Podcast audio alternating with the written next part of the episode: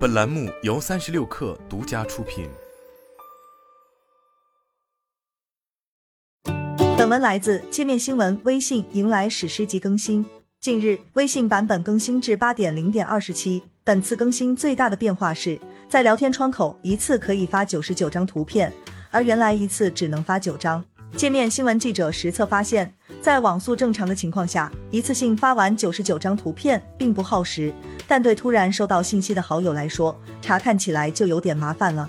另一个近期备受期待的更新是，对于已发布的朋友圈，也可以重新修改可见范围，指定谁可以看或者不可以看，只需要点击某条朋友圈右上方的三个点，即可自行修改。许多用户会把标签作为朋友圈分组的依据，但在过去。把某个好友加进标签或移除标签，朋友圈可见情况并不能随之变化，有时会导致一系列尴尬。改版后，朋友圈可见范围也可同步更新。新版本中，没看完的视频号也能够随时保存。用户在浏览视频号时，点击分享按钮，可以在弹出的选项中找到和公众号一样的浮窗功能，把视频号内容保存到浮窗当中，并在微信主页面左滑中查看保存内容。视频通话变得更方便了，在打视频的过程中，用户可以将通话界面变成悬浮窗，可以一边聊天一边进行其他操作。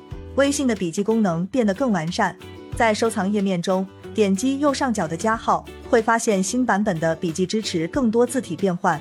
在添加图片、录音、定位之外，还新增了语音输入功能。另外，用户在浏览公众号时，可以通过截长图功能将整页保存下来。